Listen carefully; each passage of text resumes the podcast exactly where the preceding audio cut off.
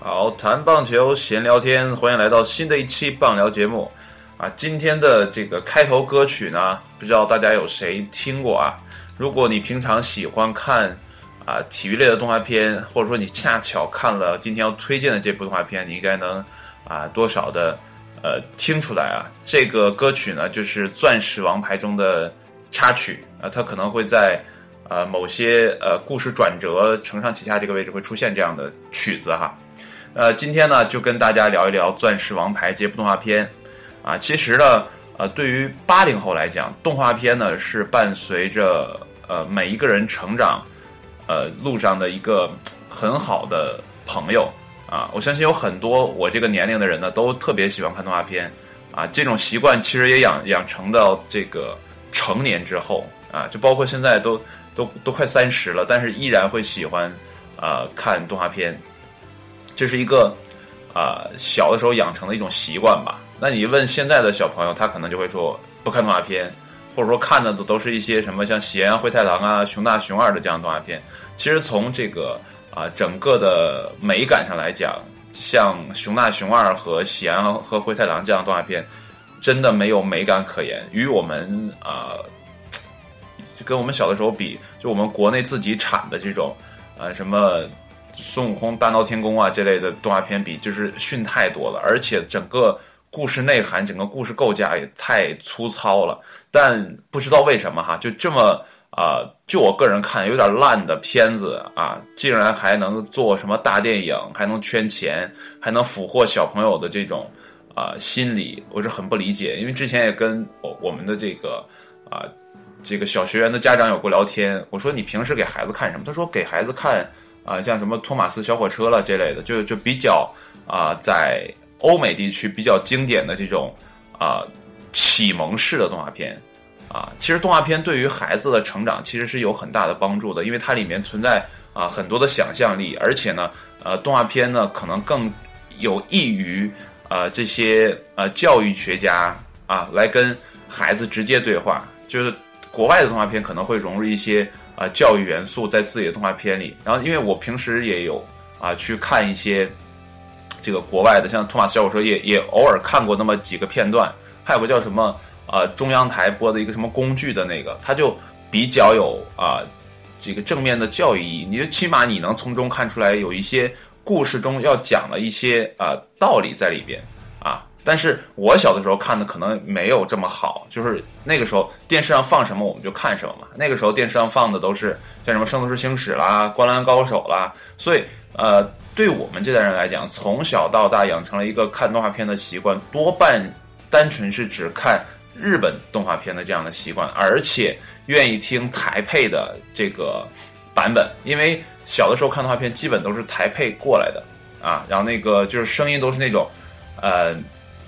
怎么讲？就是台湾腔啊，但是听起来很舒服。现在包括现在有呃有机会的话，还是愿意听台配的这个动画片，因为已经习惯了嘛。就像我今天推荐的《钻石王牌》这部动画片，其实它也有台配的，但是呢，呃，在网络上很难找到。呃，在呃某奇异啊，某奇异的这个网站上，呃，能看到原版的，就是日本原版的这个动画片。呃，我大概。应该是看完他之前就是连载的那那一些都应该看完了，不知道最近没有更新，没有关注了哈。呃，为什么推荐这部动画片哈？因为这部动画片呃，跟我小的时候看的那个叫《棒球英豪》来比呢，呃，画风首先有很大的进步，再一个在整个的故事构架上也偏向完整啊。小的时候看这个《棒球英豪》呢。呃，他的故事就比较偏简单一点，就主人公就那么几个啊，打野、河野，还有小南、前仓南，然后再有啊几个强劲的对手啊，基本整个故事就差不多了。但是《钻石王牌》这部动画片有点像《灌篮高手》啊，《灌篮高手》当年我相信很多人都看过，包括比我们小的，或者说现在呃，就是你可能以为人父人母了，对不对？然后你可能也会跟自己的孩子来讲，哎，说我当年看过什么什么。呃动画片，可能你会跟孩子推荐《灌篮高手》这部动画片，因为它确实很经典嘛。呃，从呃九三年开始一直到现在，这已经过去了二十四年，我觉得它还是有自己的生命力的。然后就是它跟《灌篮高手》很像在哪儿？就是它会把每一个人物刻画的很细致，就是你能从这个故事的本身看到不同的特色的这个人，就是每个人的呃人设都很鲜明，不会像呃这个这个《棒球英豪》里面就是人设比较简单，然后就围绕着那么几个主角来展开故事啊。但是这个《钻石王牌》的整个的呃故事构架就比较平均啊，就对于每一个人的描写都。呃，很细致，就是刚开始看的时候，你可能觉得啊，这个主角就是这个主要的投手泽村，你以为就是他，但实实际上，你随着这个故事的发展，你会发现，他对于每个人的描写都特别的丰富，每一个人都有自己背后的故事，你会看到，就是他们为什么成长到今天这个状态，你都能从故事里的这个作者给你讲述出来啊，你能很完整的构架出这这些人的内心活动是什么样子。就这里面其实也有啊主次之分，虽然他描写的很详尽、很详实，但是也有主次之分。这里面呃主角就像我刚刚说泽村嘛，再一个就是呃玉幸，就是呃这个叫青道的当家捕手啊，年纪小小的就登上了他们那个啊当地的这个叫体育杂志啊，就是故事里面的体育杂志啊。然后我们来说一下这个呃说完这个主角哈，然后其实还有一个主角叫降谷，这个降谷呢就是。啊，很强力的一个投手啊，就是他这个动画片对投手的描写还比较啊详实啊，而且呢，他这个对于这些画风来讲，就像我刚才提到的，跟呃棒球英豪有一个很大的进阶，因为他画的很详实。后来查了一下这个作者啊，这个作者叫啊四岛裕二，这个作者呢在小学、中学和高中。都是打棒球的，而且是担任投手的。他的投球速度啊，这个在这个百科上查呢，球速有一百三十千米每小时的这么一个速度，其实已经在呃这个国中或者高中这个年龄段来讲，这个球速已经不低了。其实现在啊，很多呃国内的球员啊，就是说投出这种时速的球呢，也需要练很长的时间哈。人人在小学的时候就啊，高中的时候就投出这样的速度，其实也也。也很不容易了哈，所以说他画的这部动画片，呃，对于整个呃这个故事构架，还有他的球员的这个技术动作，都画的非常的呃贴贴近实际。就是你看这部动画片，你你就会觉得，哎，还挺真实的，不会像这个棒球英豪那样，就是本来比例就不协调，然后动作也不是很流畅。但是你看这部动画片就完全不一样啊！而且呢，这部动画片，呃，怎么讲？它的这个整个的排兵布阵也是贴近实际的，就比如说他会呃从这个这个进攻清道的这个进攻来看啊，他的啊整个的打线排布就比较合理，就是呃头一棒就是要上垒啊，我先抢占一个上垒的机会，就是他要一个脚程快的这个游击手啊，应该叫仓池啊，他就会先上垒，然后二棒也是个。脚程快的，然后三四棒就是强棒的打线连起来，然后整个后边再串联起来，整个的这个呃故事还有它的这些啊里面的棒球元素都偏于真实化，偏于实战化，它就不会太会像呃之前我们说过的呃我们之前谈的那个国内那部动画片叫什么来着？我们的少年时代就不会像那样，就是你感觉很架空在一个。啊，层面上，因为有一个网友也说说这个啊，我们的少年时代其实是在架空一个呃什么世界观，就哪有高中生在打棒球呢？在国内，对不对？但是你在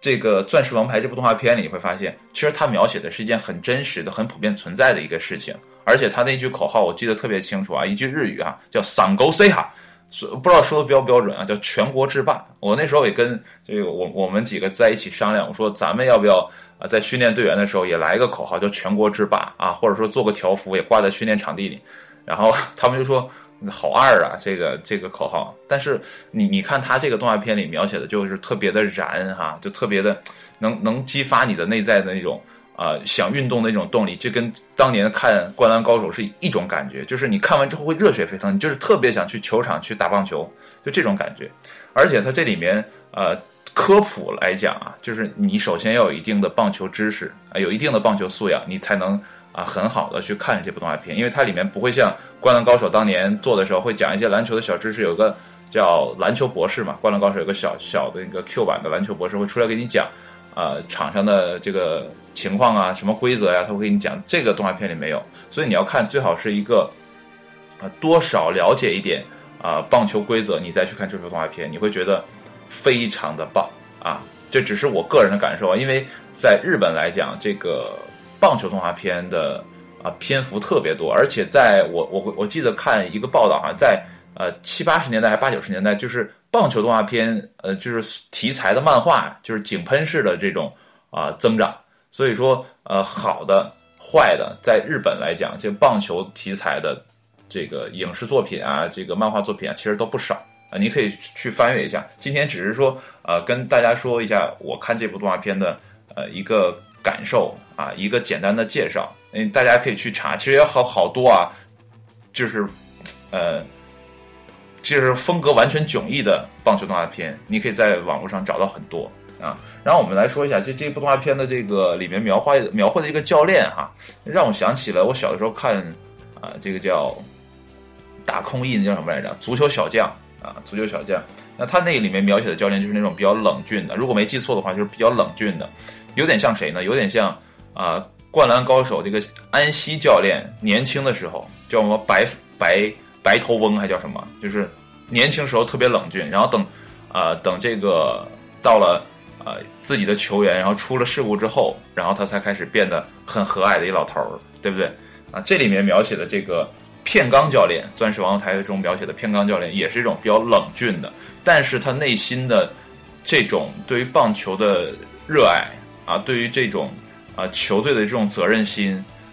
其实是很强的，这也体现了。作为教练的一种责任，就这里面他描写的是这样的一种教练，它里面描写了很多风格的教练，就比如说叫啊雷士啊轰士，你看啊叫轰士，这这么呃两个呃哎不对不对不叫叫雷士轰啊对对对，那个小孩叫雷士轰，他的父亲呢叫雷士藏，我没记错的话，就是他也是啊这个父子档，这个父子档什么呢？就是儿子。做成为了父亲赚钱的机器，然后这个父亲呢，其实也是一个啊，原来打过棒球的，但后来就是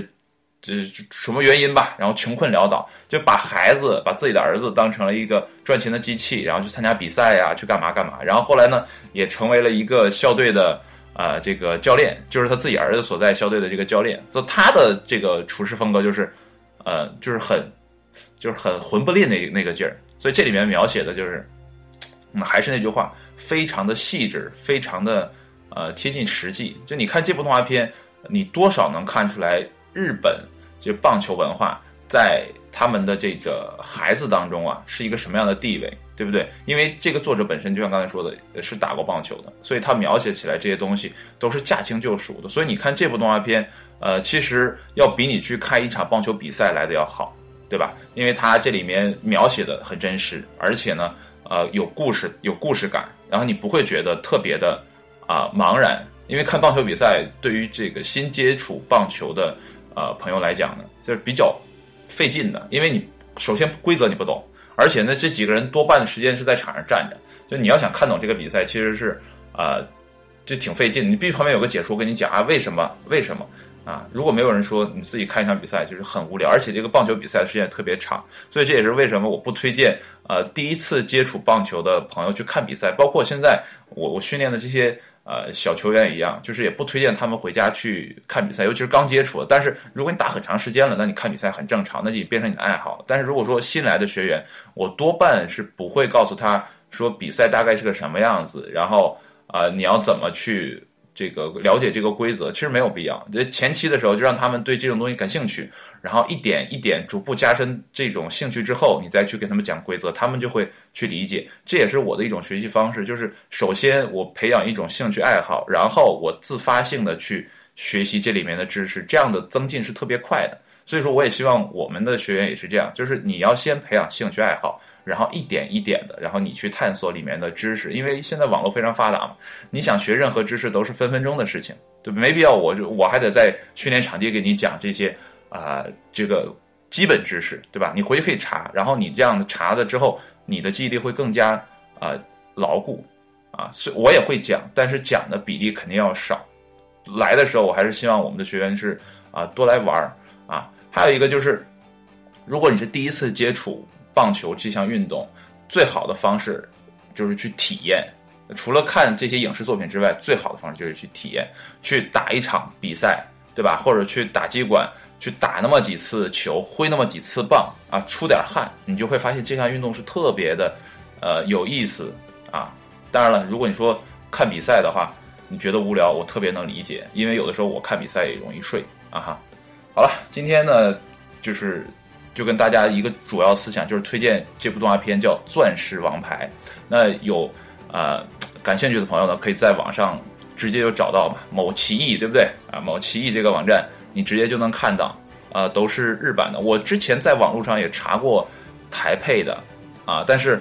呃几经周折，然后现在也找不到了，就是台配。那台配看起来就比较方便嘛，你其实不用盯着字幕看，我这人就比较懒啊。但是台配有一点不太好，可能这个声音。呃，匹配度不是特别高，就有时候你会看着它这个口型有可能对不上。我下的那个版本可能是有点对不上，嗯。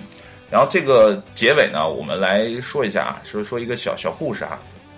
就是啊，这个漫画圈里的一个小故事啊。这个应该现在很多的年轻的朋友应该 就不太感兴趣这个话题，因为这也之前我偶然得到的这么一个八卦新闻哈，就是画。灌篮高手的啊，就是有点跑偏啊。画灌篮高手的这个作者呢，井上雄彦，对吧？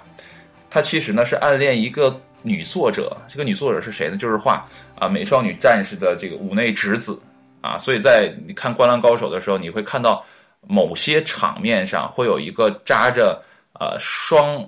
辫子，就是就是就是越野兔的那个形象会出现在场边给球员加油啊。这也是呃漫画圈里的一个小故事。啊，那如果说现在的小朋友来讲，可能很少会去关注这个，因为他可能都不知道《灌篮高手》是什么，所以跟他讲这些东西，他也听不太懂。所以我还是希望大家呢，呃，如果您现在是啊，以为人父人母了，对不对？啊，有小朋友，我希望你可以让孩子多看一些动画片啊，或者说你本身就是个小朋友的话啊，我觉得你也应该多看一些动画片啊。因为好的动画片确实能给人带来一些积极正面的东西，就像今天推荐的《钻石王牌》一样啊，它就很正能量。而且呢，它跟啊棒球英豪比呢，这个关于这个男女生之间的这种感情描写也是特别少的，就是非常适合全家人一起观看，就不会觉得尴尬。嗯，